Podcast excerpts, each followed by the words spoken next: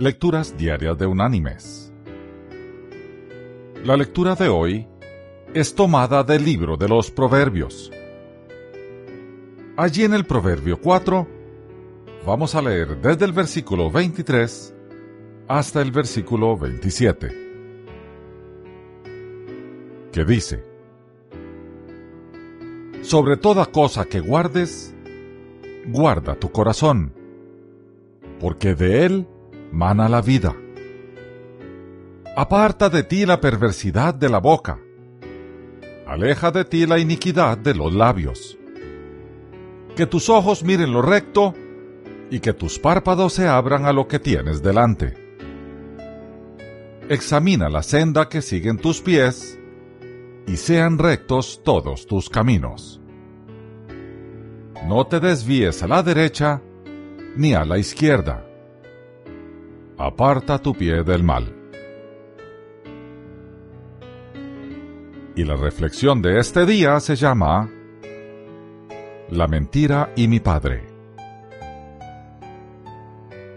El doctor Arun Gandhi, nieto de Mahatma Gandhi y fundador del Instituto MK Gandhi para la vida sin violencia, en su lectura del 9 de junio en la Universidad de Puerto Rico, compartió la siguiente historia como un ejemplo de la vida sin violencia en el arte de sus padres.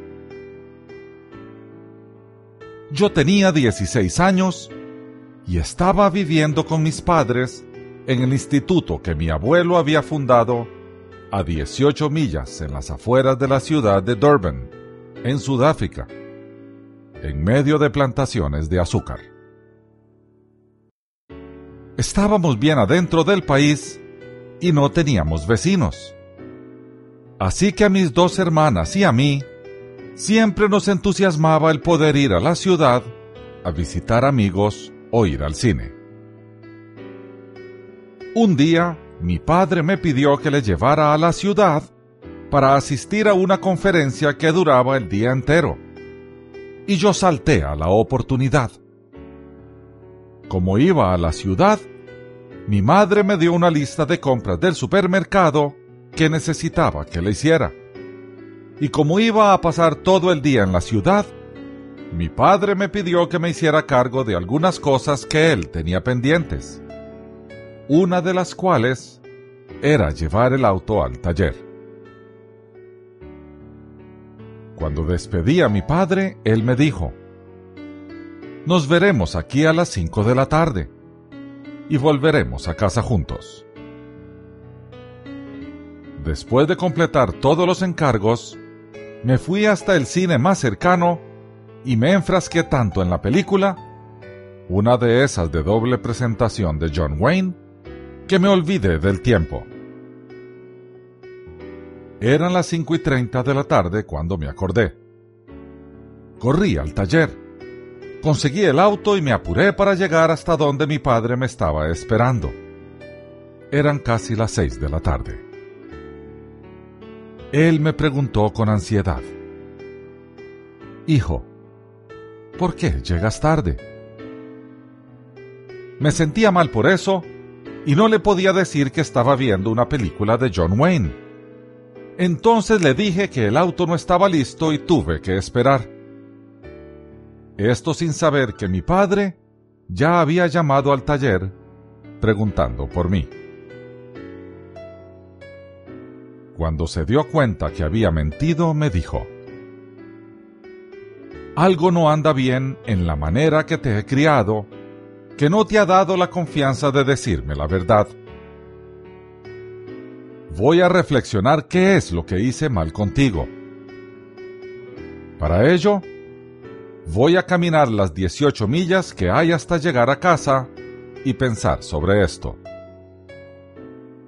Así fue que, vestido con su traje y sus zapatos elegantes, empezó a caminar hasta la casa por caminos que no estaban cementados ni iluminados.